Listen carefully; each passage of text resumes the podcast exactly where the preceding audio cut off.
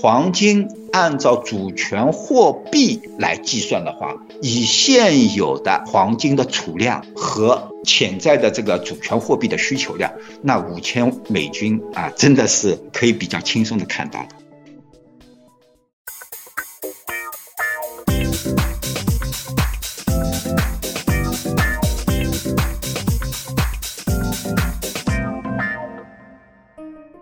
Hello，欢迎收听老周的 Money Talk，我是老周，在这里我们聊一聊钱和财富。我相信大多数、绝大多数的老周的节目听众朋友们，你手上应该都有一些金融投资部位，不管你买的是股票还是任何其他的商品。那你认为你自己持有这些部位的时候，你是一个投资者还是一个投机者呢？呃，我看过一本书哦，我非常喜欢的科斯托兰尼，呃，它里面提到说，所谓的投机者呢，是一百次的交易里头，哦、呃，赚钱五十一次，输钱四十九次，他靠这两次的差额在金融市场中搏杀生存。所以其实说穿了，我认为台湾人在说做波段也好哦，K D。呃，逢低买进，逢高卖出，或者说是捡便宜也好，或者说是高位放空也好，这些在我看来呢，通通都是投机者。其实老周以前很长的一段时间都是一个投机者。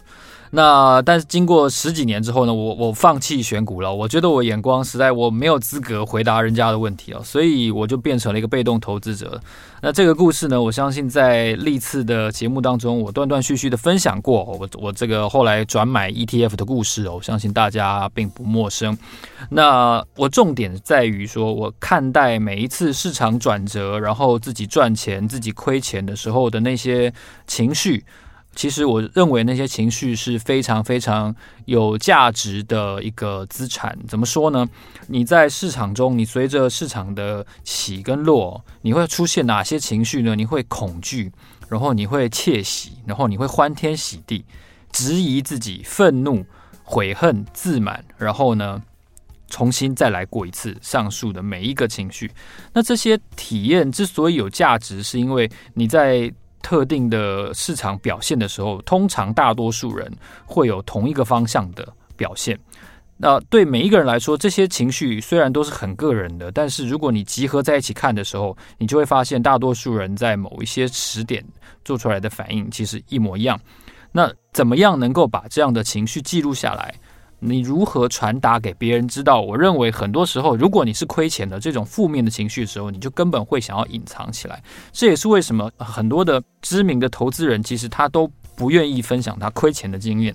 那我觉得其实我也是这样子哦。那我是很坦率的，因为这毕竟是我自己的节目，所以我会在我的节目当中很坦率的说出我某些。现在看起来非常好笑的这样荒谬的投机的经验，那那是因为我已经不再投机了，所以我可以呃比较坦然的面对自己一些错误或者说亏钱的经验。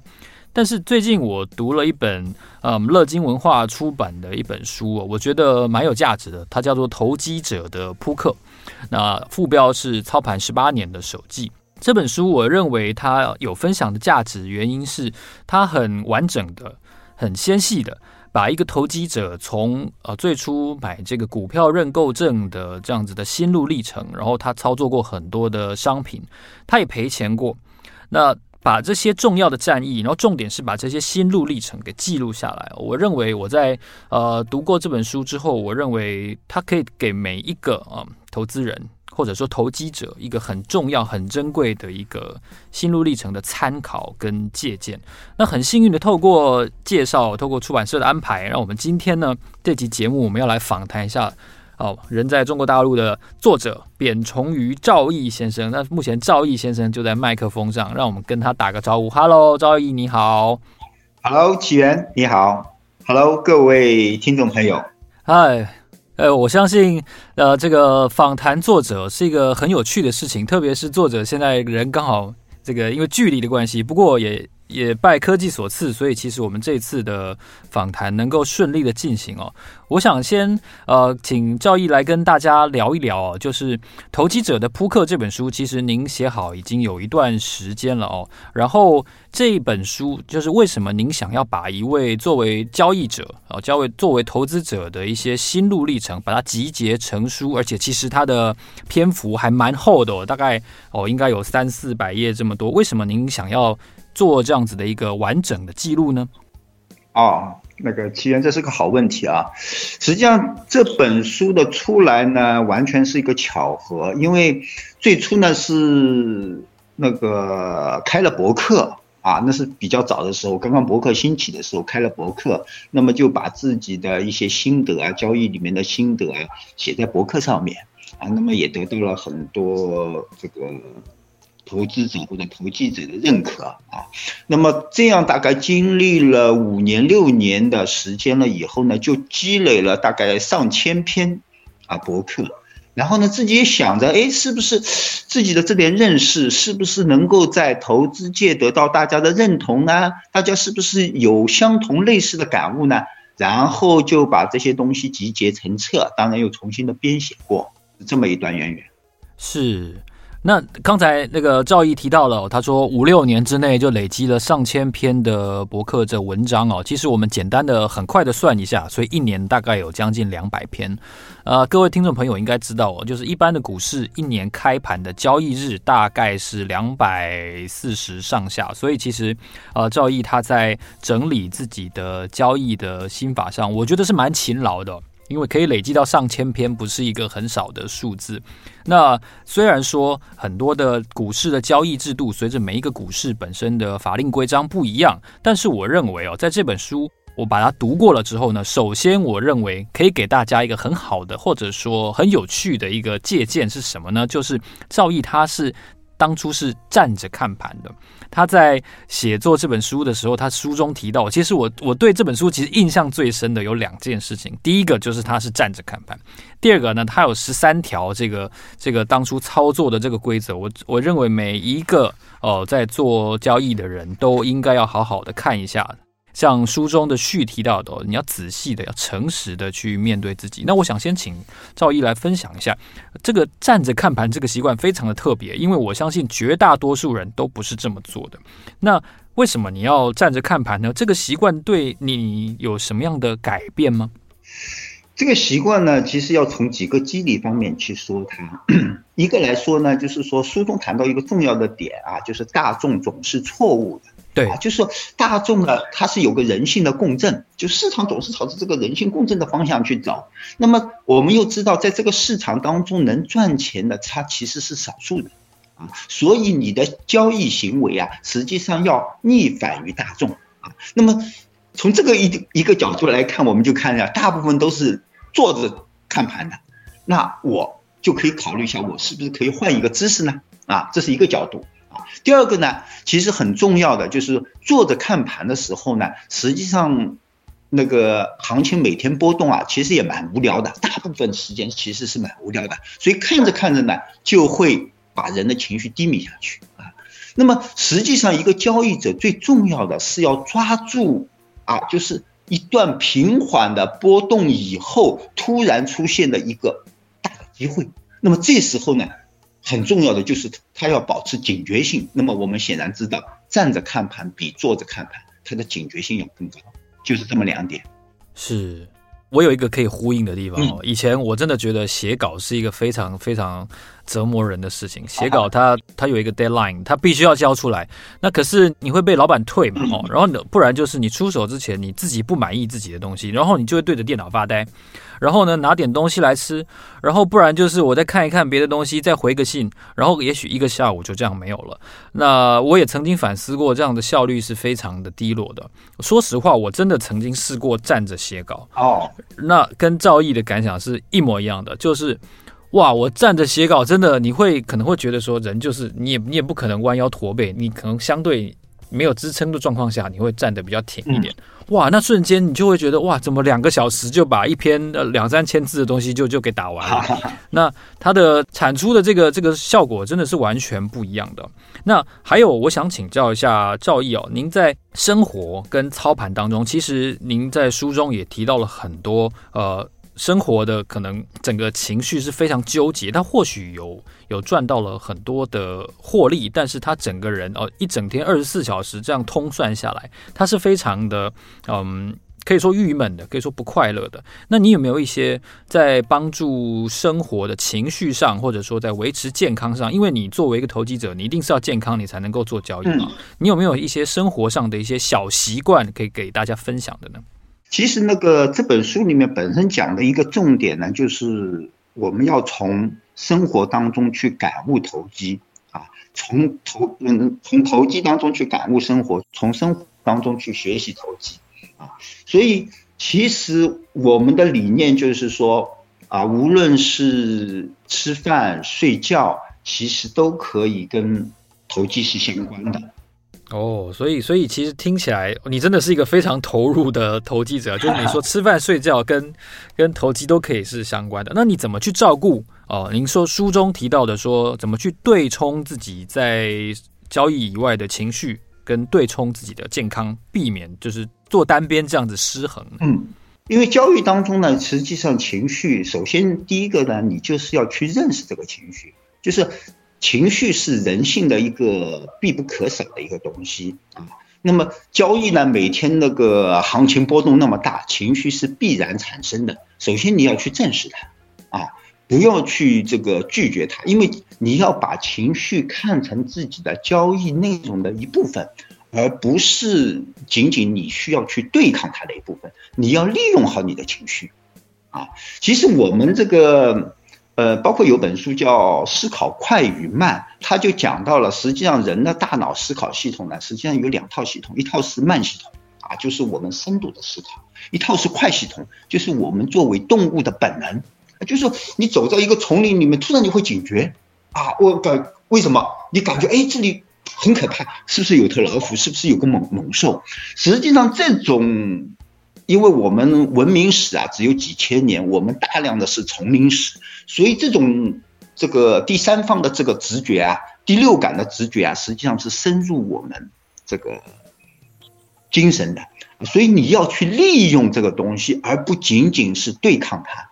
实际上，很多盘面的时候，你看很多好优秀的交易者，他都会跟你说：“诶，我感觉这个盘面有点不对。”啊，包括林福莫尔其实也说过，对吧？他说：“哎，我看到这个上涨，哎，我觉得就是涨势起来了。哎，同样他在另外一段，他说我看到这个上涨，我感觉它就是什么，就是一个陷阱，就是我感觉赶快出货的一个时机。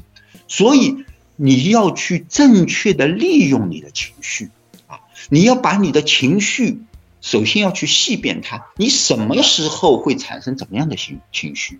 啊，你这个情绪的反应为什么里面有微妙的差别？有时候这种恐慌啊，它可能是啊一种没有来由的一种恐慌；有时候这个恐慌呢，实际上又是一种警惕啊。所以你要去利用好这些东西。我觉得刚才赵毅提到的一个非常非常值得大家参考的点哦，就是。情绪本身是一个可以被利用的东西，但通常绝大多数人其实是呃由情绪去主导决策的。我相信很多人赔钱的经验应该都是如此哦。那刚才他提到的很有趣的另外一个点，就是说，其实我们人类呃所谓文明史只有几千年，甚至不也许不到一万年，但是大多数时间，人类出现的大多数时间里面，是丛林法则，是是那种生存的。残酷的教训，它深入了本能，成为你的身体的记忆的一部分哦。所以，所以赵毅就认为说，其实情绪，如果我们能够退一步，或者说挖掘它的第二层，去看到为何产生情绪的时候，我们才有可能去啊、就像是刚才他提到的这个逆市场而行。因为大多数人都会顺着情绪走嘛，因为大多数人都跟着跟着大市场哦，大家都这么决策哦，这就因为觉得最温暖啊，所以所以通常哦，这个错误率其实是比较高的。他这一点我认为是蛮有趣的。那在我们事前在沟通这次采访的时候，我我非常欣赏他提到了一句话，他说。我们这次的的沟通与访谈哦，并不是一个呃什么什么很成功的的大户来出来讲说自己赚了多少钱，而是他希望去分享一个呃市场的老手。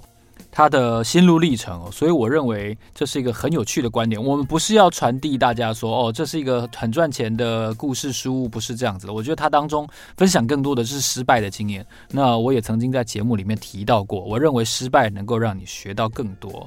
那我想请教一下赵毅，因为说实话，我我我自己都不知道什么叫做股票认购证这个东西。我在一开始在翻这本书的时候，我我就很好奇哦，诶，可以跟我们读者介绍一下。什么是认购证吗？我买股票就买股票，为什么要有认购证这个东西？您历史帮我们回顾一下。啊，这个股票认购证呢，它是有点渊源的。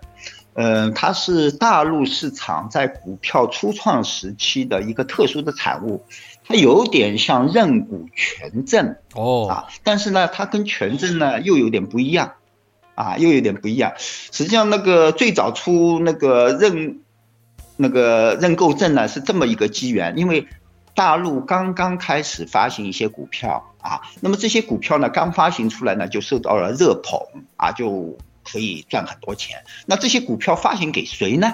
这就变成了一个问题。后来呢，有人就提出了一个机制啊，那么就是说，呃，我们呢发行一些这个认购证啊，每一张证呢，比如三十块钱，这个钱呢你就直接捐掉了。然后呢，我们通过摇号的方式啊，摇号你中了啊，比如说末位是两位啊，那么同样的啊，就是是符合的这个摇到的这个要求的，那么你就可以中了。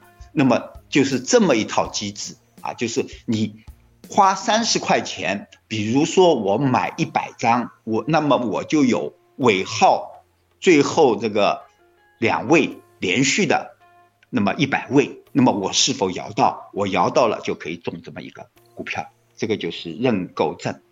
认购证呢有两段历史特别有意思，一个呢是那个第一张发行的认购证，当时呢因为说三十块钱，因为那时候大陆的工资收入还不是很高，三十块钱全部捐掉了以后，那个全部捐掉啊，就是没有返回的，所以呢认购的人数呢特别少。啊，只有卖掉几百万份，啊，你想一个人有的买一百份，有的买一千份啊，甚至多的，所以实际上卖出去的量不是很多，啊，那么同时呢，就是大陆一下子就是当年呢大量的发行股票，所以就中了大量的股票，所以三十块钱的认购证一下子炒到了三千块，最后炒到了一万块，就是一万块拿到了三百一万块一万块啊。实际上三百倍，三百多倍的这个收益啊，所以这是就是大陆股票史上的一个快速收益的一个典型的案例啊。那么很有意思的呢，就是第一年啊，大家有暴暴富了以后呢，第二年呢，这个大家大量的人都去购买，实际上那一年购买的收益率可能只有百分之二三十啊。所以这也是一个典型的行为，就是在大家都不看好的时候，它实际上是有个暴利的机会。当大家都认识到这是机会的时候呢，实际上这个机会也就很淡了。对，赵毅提到这个第一次哦，因为他不退款嘛，哈，所以这个三十块不退款，可能以当时的工资来说的话，许多人就认为这是一个也许是骗人的东西。对，但是第二次呢？认大家认识到原来前一次是三百倍的机会的时候，大家会以为这次也是三百倍。基于这样子的一个 基础的心理去去认购，结果呢就是只剩下百分之二三十。那当然了，二三十百分点也是很不错的报酬了，只是比起三百倍来说，实在是差太多了。这也再一次的印证哦，通常。人少的地方，它的利润是比较高的。这件事情又再次的得到了一个印证。那我也想请教一下赵毅，其实每一个人每天都是二十四小时，嗯，他的时间精力是是很有限的。我相信您也是如此哦。那走过这么多年哦，十几年、二十年下来，现在您的一天你是怎么安排你的作息的？那我们在谈这个所谓舒适圈这件事情的时候，你有没有最擅长的某些操作的类型，或者是某一些商品是你认为的舒适圈呢？实际上呢，我。我现在这个阶段呢，实际上已经很少在专业的去做盘了。哦，是啊，其实因为我个人啊，我个人的能力比较擅长的是实际上思考能力和创新能力。是啊，所以我经历了差不多二十几年的专业操盘了以后，啊，实际上我现在主要的精力都发展放在科研上面，是科研创新上面，啊，所以是实际上是处于这么一个阶段，所以。那个投机这件事情呢，就交易这件事情呢，呃，它就像人生当中的一场恋爱一样的。如果你不去谈这件事情啊，你 你的人生会有点空白。但是呢，你也不能一直轰轰烈烈的都在谈恋爱，因为我也快将近五十岁的人了，是啊，所以我现在呢，更多的是把自己的才智呢放在科研这一块，是啊，大概是这么一个情况。哦。您在书中有提到哦，我认为蛮好奇的一个点，也给大家分享。您可以介绍一下停损这件事情吗？停损它应该要多快呢？我们总是不能等到已经赔了百分之五十了再把部位砍掉。那在你以往的这样子的投机的经验当中，可以介绍一下呃成功的或者说恰当的停损，它的时间框架应该怎么去判断？嗯嗯嗯。停损这件事情呢，首先我们要了解，就是第一个呢，要认识到停损的重要性啊。就是很多人会发现，就是初做股票啊或初做交易的人，就发现你你自己的钱啊，实际上是一次次停损亏掉的，由此会停损啊，会有一个反感啊。首先呢，要避免这种反感情绪，因为停损是真正保护你长期生存的一个要件啊，这是一点。第二个呢，就是说停损它其实。啊，并不是一件简单的事情，也就是说，它并不存在一个标准的模式啊。为什么呢？因为你交易的不同的标的，啊，标的的不同，造成了你停损的要求不同。因为我个人呢，是经历过很多市场，比如说股票市场、呃，期货市场、期权市场、邮票市场。啊，包括黄金投资等等等等啊，那么在这些里面呢，有的呢，它的波动相对来说比较小啊，比如说股票市场，其实波动来说啊，相对不是那么短时间的迅猛，但是期货、期权那个波动是非常大、非常大的，所以这两种停损是完全不一样的。像期货的一般性的要求，那就是要及时，也就是当你认识到要停损、做出决定的那一刹那。马上停损，而且是照着价格直接出去，千万不能犹豫。马上停损，马上，这是马上。当然，这个马上我要说明的就是停损啊。我们仔细的去辨析一下啊，实际上所谓的停损呢，有这么几个点，就是第一个，你会有害怕，也就是说，哎呦，这个走势不对啊，这个我开始亏钱了，对吧？那么这时候呢，有一个念头出来，大家注意，这只是念头。你不能把念头就认为这是停损的决定，所以从念头到决定，它还有一个过程。所以我们要讲的是停损决定做出以后，也就是你有了念头，然后再一定要有个冷静期啊，就是说这时候把盘面放下来啊，仔细的思考一下。比如说我们有那个操作申请书，对吧？书中也谈到了，就是你把你的操作申请书拿出来再看一下。你当初是为什么操作这个股票？好，为什么操作这个商品期货，对吧？因为因为它这个理由消失了没有？如果这个理由消失了，而且又到了你的停损位，那么毫不犹豫的就需要去决定这个停损。这时候就一定要快。那么相对来说呢，股票啊，其他的，比如说黄金啊，相对来说它那个思考的周期呢，就可以给你长一点。哦，这是一个点。啊，这是一个范畴。那么第二个呢？其实停损它本身还有很多种类型。怎么说呢？现在说的是损失的一种类型，对吧？就是我损失了，我损失一条线，损失到某一条线，比如说亏百分之十，停损。那么其实还有什么呢？还有叫止盈，也就是说我这个股票啊或者商品期货我赚钱了，赚钱了我是赚钱，它一直在上涨，那我干嘛要跑呢？对吧？那么我通常是会设定一条止盈线，也就是说，它冲高到，比如说赚了百分之五十，但是它回落到百分之三十八的时候，哎，我不能接受了啊！我觉得这个行情已经反常了，那么这时候离场。所以还有一条叫止盈啊，所以有止盈，还有呢，还有保本，就是当我一个头寸本来是赚钱的。然后经过长时间的发展了以后，它最后回到我的本钱的时候，那说明有可能我的判断是错误了。所以这时候我不需要到停损，而我应该是保本就离场。哦，还有一种情况是什么呢？就是它不是以资金的角度，不是以你你账户资金的角度去判断，而是以时间的一个角度啊，也就是我们在书中里面讲到的一个叫时间止绊。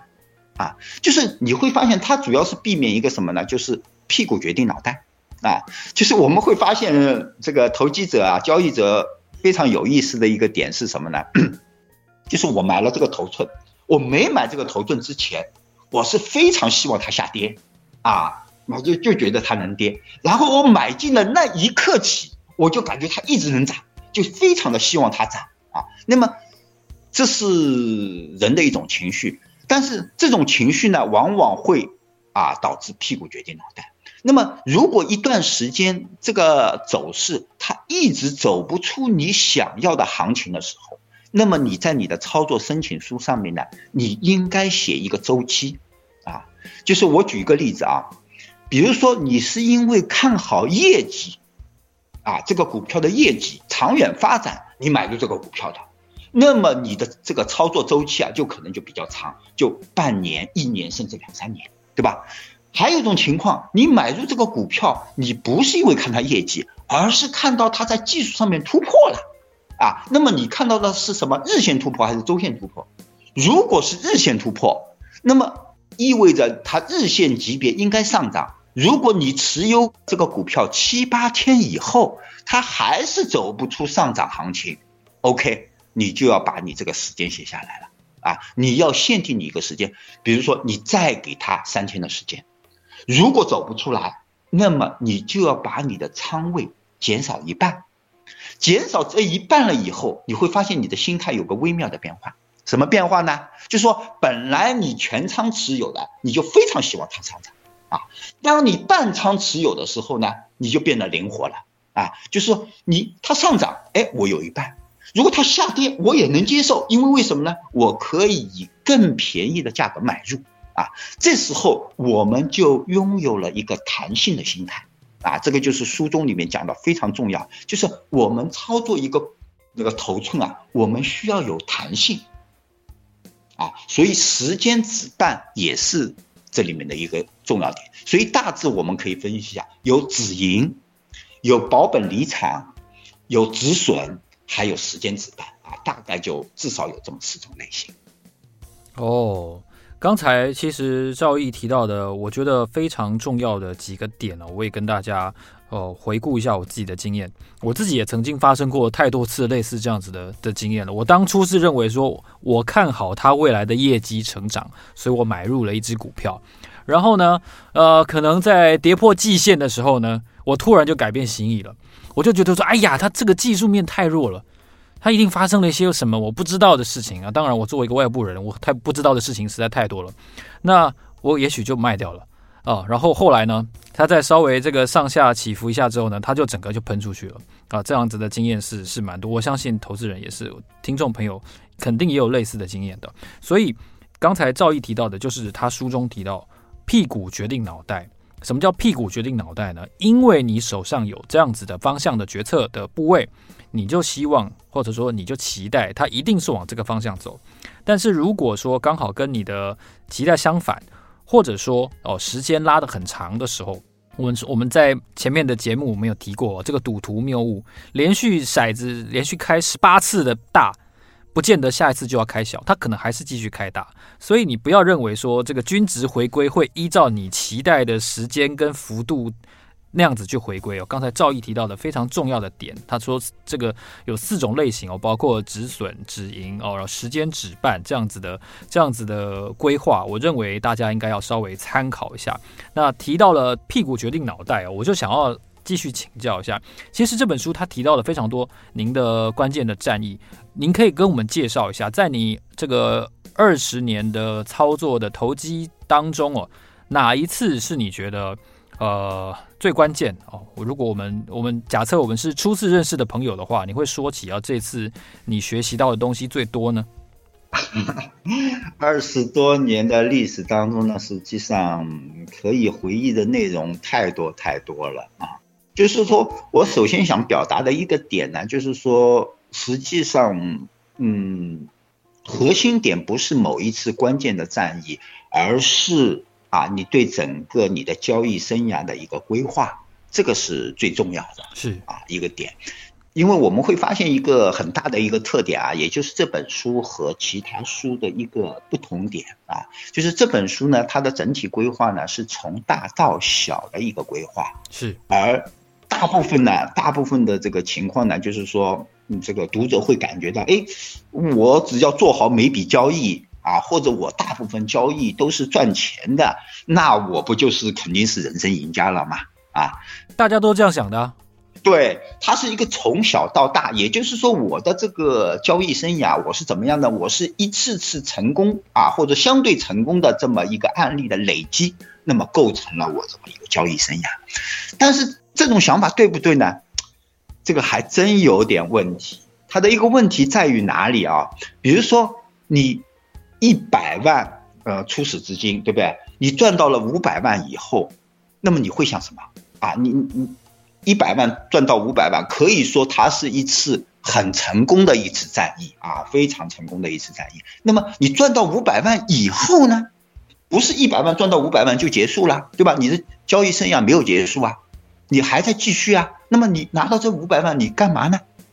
你会想着，哎，我能不能赚两千万？两千五百万、五千万，是不是？对啊，肯定是这样，就变成了这么一一种，这么一种状态啊。那么这么一种状态，它意味着，当你再用五百万去投资的时候，那么实际上你的本金啊，只有一次百分之一百啊。我们要注意啊，就是说你一百万的时候，你的本金是一次百分之一百，你的五百万以后的本金也是一次百分之一百。啊，我们知道投机史上有个非常伟大的传奇，就是 Livermore，啊，那么他是从一个穷小子开始啊，然后在一九二九年的时候赚到一亿美金啊，那么他人生当中经历了无数次啊，这个非常成功的这个投资啊，他的投资的成功的次数、赢的比例都远远超过啊大部分投机者。但是他的结局是怎么样子的？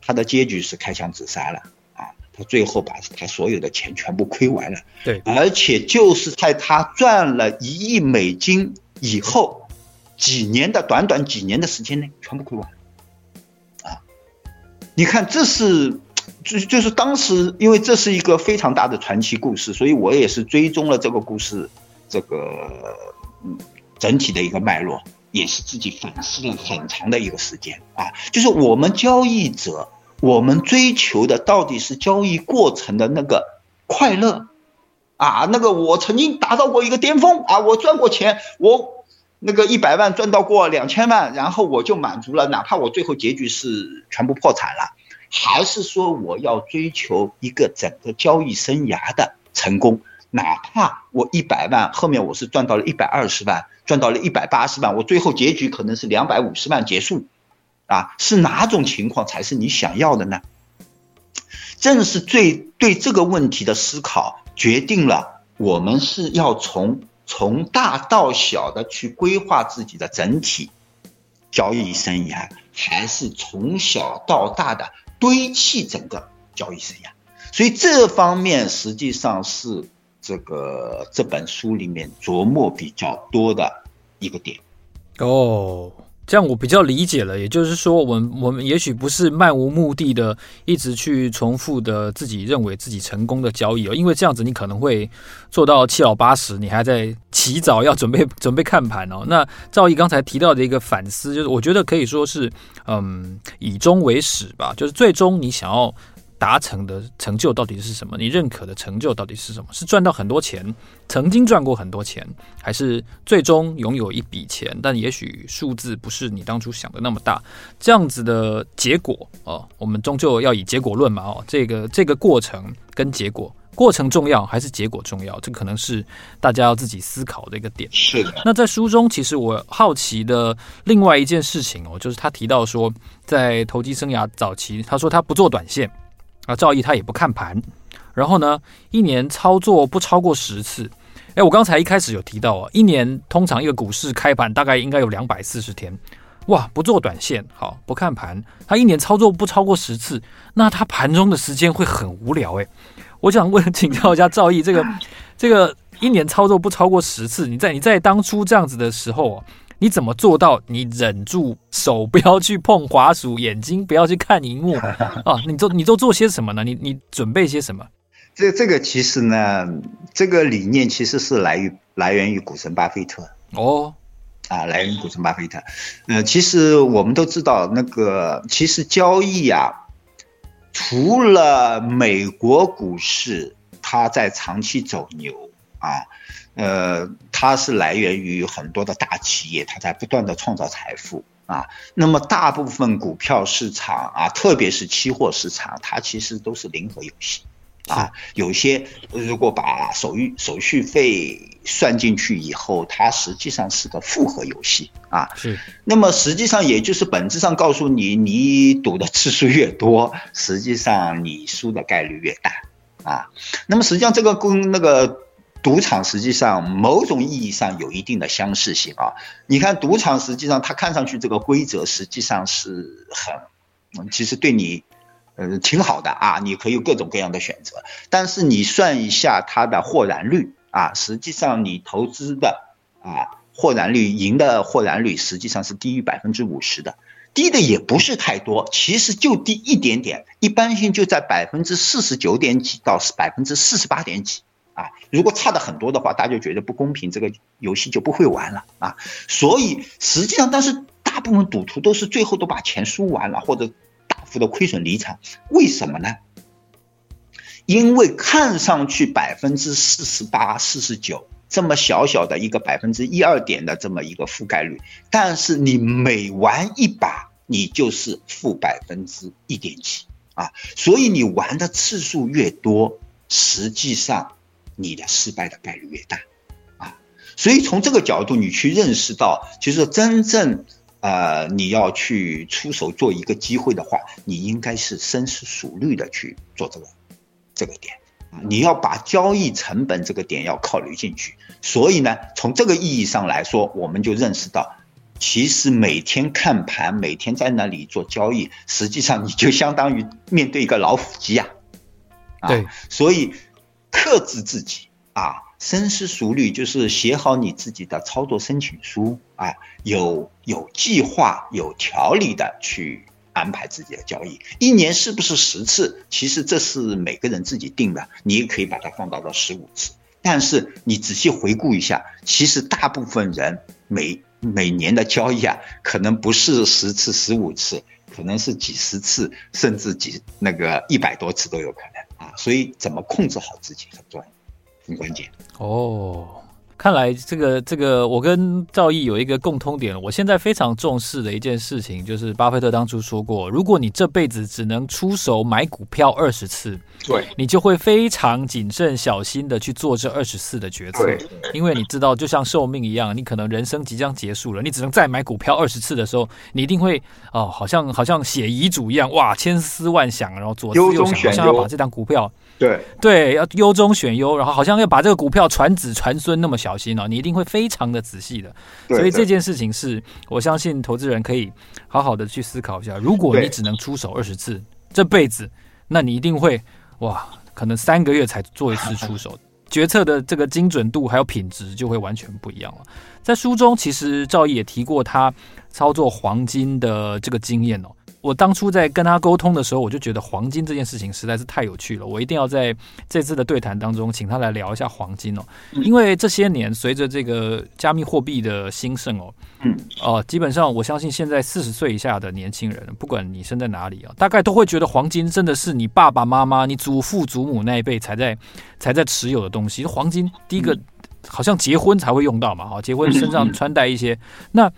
那加上我们看到，其实金价也是如此。金价我印象很深，在二零一一年的时候，哦，终于创了新高。嗯，但是接下来又休息了十年，哦，二零二一年才再度的再度站上新高。那最近也因为国际局势的关系，哦，黄金局势这个价格也比较强。嗯，那现在。我们有加密货币这种选择，有些人说它取代了这个黄金对冲通膨的意义。嗯，那年轻人也觉得说这个东西实在是跟跟我们这个时代没有什么关系。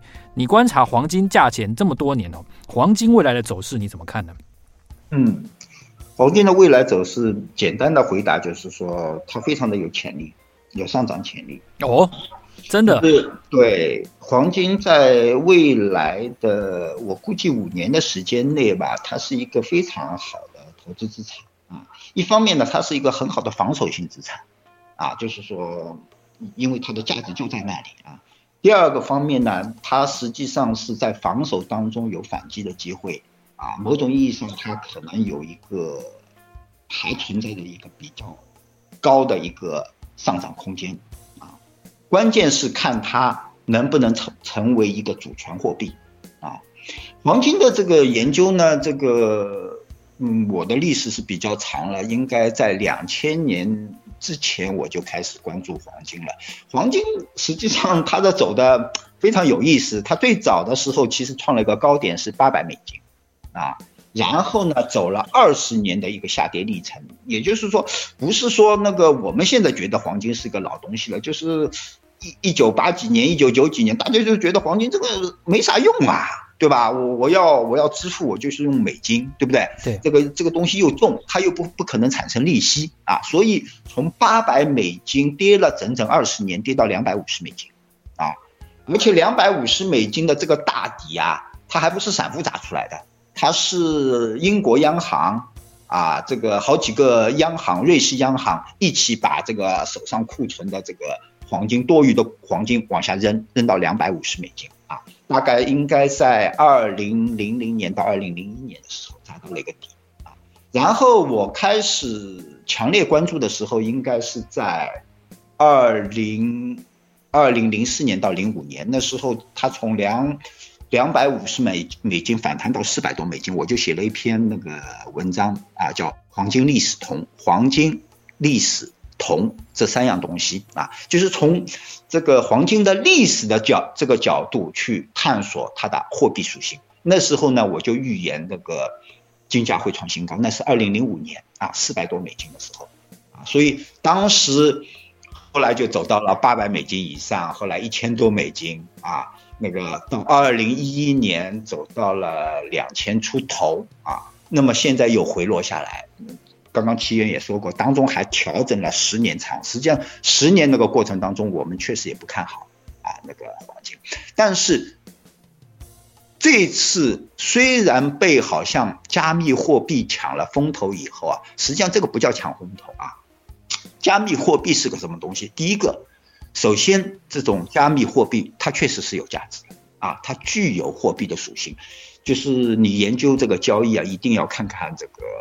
货币方面的这个东西啊，所以它是具有货币这个属性的啊。但是它的一个货币属性呢，我们把它叫做个人货币属性。而黄金呢，它不具有个人货币属性了，因为你现在很难流通它啊。你拿拿一个金条去，你到这个里面去嘛，人家要验你的成色，那么人家还要称你的重量，人家还还要去兑现，那很麻烦啊。所以它其实已经不能作为一种个人货币使用啊。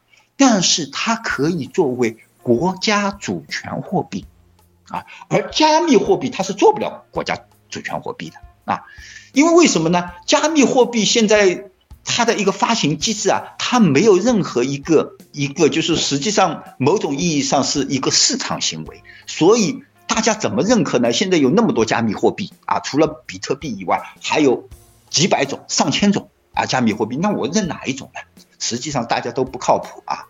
那么，所以它不能成为一个主权货币，但是黄金有可能啊，因为黄金它是在历史的长河当中面，就是说慢慢慢慢的体现出它的价值来的啊。就是你现在把这个黄金，比如说我现在国家啊，这个缺钱了，我要买一批货，我把我的本币拿出去，人家可以不认，因为为什么呢？你的本币。是，就是本币，就是你本国的货币，你的本币是自己可以印的，啊，所以我给你三十个亿啊本币，我后面再去印一千个亿没有问题啊，只不只会只会造成通货膨胀，所以国外它可以不认你的本币，但是你只要把黄金拿出手，啊，全世界任何一个国家啊，它都会认可你，啊，这就是主权货币的影响力。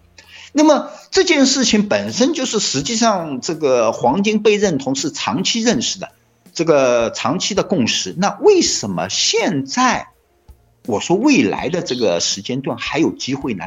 实际上我们要看整个全球的政治经经济的一个大背景。我们看到政治的一个大背景是什么呢？从全球化的角度，我们现在正在进入什么一个孤立主义。啊，就是全球化，开放、开放、开放，它一直开放下去，它没有边界了。它最后呢，整个一个世界从一个大范围的政治格局，它走向了孤立主义啊。比如说美国啊，这个英国啊，它有一个孤立主义的倾向。那么当孤立主义盛行的时候，就是我不信任你，你也不信任我，大家大家就封闭起来。那么这时候，它就需要。就是包括那个美元也有一定的这个去美元化的呼声，那么这时候什么才能够成为国家与国家之间啊，哪怕两个敌对国家啊，最后我拿出一个东西，我给你，你一定会认同这个价值的。那么这个东西就是黄金啊，所以我们把它叫成主权货币啊，它不是日常行为当中的这个个人货币。那么主权货币呢？它现在走到了差不多一千九百多美金的这个高度。它现在呢，就是说我们知道，任何一个交易行为它达到的高度啊，它不是预测出来的，它是市场走出来的啊。那么如果它正常的情况下，可能也就是两千五、三千美金啊。但是我说的一个可能的啊，一个潜在的一个大的机会，可能能到五千美金啊，甚至以上。那么这需要一个什么契机呢？啊，我说一个契机，就是需要一个全货币的演示机会啊，也就是说有那么一个大型的事件能够哎演示出来，哎，这个某一次某一某两个敌对的国家某一方拿出了黄金，哎，对方就一定把这个交易能够完成。有一次这么成功的有影响力的主权货币的。兑现机会，那么大家就会真正认识到黄金的价值。因为如果把黄金按照主权货币来计算的话，以现有的黄金的储量啊、存在量、存世量和潜在的这个主权货币的需求量，那五千美金啊，真的是可以比较轻松的看到的啊，这大概是一个机会。哇，我觉得整个访谈里面，我觉得这个问题是其实是最动人的哦。如果有听到这边的听众朋友，应该是值回票价了。虽然我也没跟你收钱哦，但是我真的觉得这个这个问题非常的有意思。我们可以看到，其实赵毅对于黄金的整个历史的架构也好，或者说他刚才最后最后提到的这一点哦，如果以现在所有的所谓的货币发行量来交换等值的黄金的话，那当然是供不应求的，所以他也。抽象的提到了这个价钱哦，五千美元，大家会认为哇，怎么怎么可能啊？但是同样的哦，这这个你会觉得这个如果说这个目标价好像看似很虚幻的时候，那我也要请大家稍微回忆一下，当初有人想到特斯拉会涨到一千块吗？好像没有嘛哦，大家都不是都说特斯拉是是疯子吗？然后很多业界的人都说他是来骗钱的嘛哦，我们不觉得呃。推荐特定的公司或特定的商品，是我们这次访谈的一个重点呢，我觉得想要给大家一个思考的架构。呃，因为毕竟跟赵毅的对话是非常难得的机会哦。那那在当中，其实我们也听到，其实赵毅从个人的自身的经验，然后他操作的习惯，比如说他是站着看盘的，然后我也强烈建议大家去去回顾一下他在书中提到的这个十三条守则。我真的觉得这十三条守则，呃，虽然我已经不再投机了，但是它对于你厘清决策的思考哦，然后。他提到的说，写好你自己的这个交易申请书，它是非常的有帮助的，就好像你要去找一份工作一样，这个职位真的是适合你吗？那你真的做得来吗？那还有一个最重要的，这是你想要的工作吗？哦，很多人都想要认为说自己想要去戏谷啊，哦，去 Google 啊，去 Amazon 工作，但那个工作你做得来吗？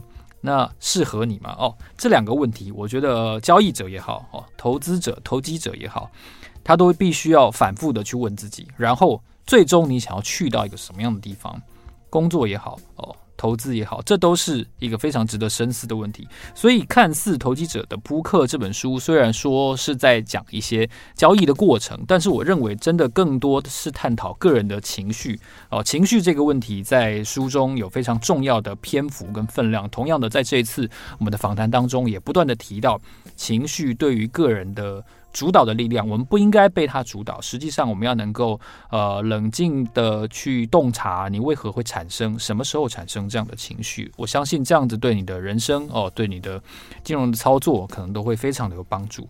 呃，今天我们跟赵毅的访谈呢，其实我自己也收获很多。然后在我们的沟通的过程中，他也提到了这个呃文艺复兴基金或者说大奖章基金的这个创办人啊，这个 James Simons，他那本书我们也很喜欢。他的整个依照科学来发展投资的这个过程呢，其实我认为赵毅也有跟我提到，他说科学绝对是可以有效的辅助。这个投资跟投机，他从这个文艺复兴基金已经充分的证实了。所以有一本书叫做《洞悉市场的人》然后，《The The Man Who Solved the Market》那本书，我也很推荐大家去看一下。那投机者的扑克，我也很很推荐大家去看一下。他从一个很个体的角度，去让你能够冷静下来，能够洞察自己的某些缺陷哦，某些。得失啊，这是收获很多的。今天非常谢谢赵毅跟我们花了这么长的时间来聊一下这本书的一些心路历程。那也期待说听众朋友能够从当中、从访问当中去得到很多很多的收获，那帮助自己的投资，帮助自己的人生。谢谢赵毅今天来跟我们做这样子的精彩的对谈。啊，客气，谢谢奇源，谢谢起源。是期待我们有更多这个交流的机会。我正好最后说一点啊，好，没问题。最后说一点那个题啊，就是你刚刚一直提到投机者、投资者，对吧？对，就是我们我们这本书呢叫《投机者的扑克》，它为什么不叫投资者的扑克呢？它，为什么？为什么要强调投机者呢？对，就是如果我们因为这个普通人呢，就是会看投资好像是偏正面的啊，投机好像是偏负面的。对，如果我们都用一个中性的角度，我们就把它看成两个词语的话呢，投资。实际上是从价值的角度去投，投出你的钱，啊，投机是从时机的角度去投你的钱，啊，所以一个是投价值，一个是投时机，啊，所以相对来说呢，价值投资呢，它更重于注重于长期，啊，它时间相对来比较长，啊，那么投机呢，更注重于时机的把握，也就是更注重于市场面的把握。所以这本书呢，可能更多的是偏向于市场面和心里面。哦，听众朋友，如果你觉得你自己是看长期的话呢，那也许你可以称自己为投资者。对，那相对的，如果你对于短期的掌握比较得心应手的话呢，那我觉得你其实不必太负面的看待，你绝对是一个投机者。因为索罗斯也没有 也没有不喜欢自己这个名字啊，他也是经常在访谈当中提到自己交易的经验。所以我觉得，呃，首先你必须要能够厘清这两个字面背后的意义，这样子你才能够呃更得心应手一点，对不对，赵毅？是的，是的，是的。好，非常谢谢赵毅今天在这个。哦，冬天的早上哦，这个 跟我们有这样子精彩的对话，也期待接下来有更多跟你聊天的机会啊！谢谢赵毅，谢谢赵毅，谢谢启源。好，老周的 Money Talk 呢，如果你喜欢这个节目的话呢，记得在 Apple Podcast 给我们按五颗星，或者呢，在 First Story 上面的留言功能也可以留言给我，我们都会记得固定的跟听众朋友多多的来互动。那我是老周，老周的 Money Talk，让我们下一集见，谢谢，拜拜，赵毅，拜拜，拜拜，拜拜，读者朋友，拜拜，谢谢，谢谢。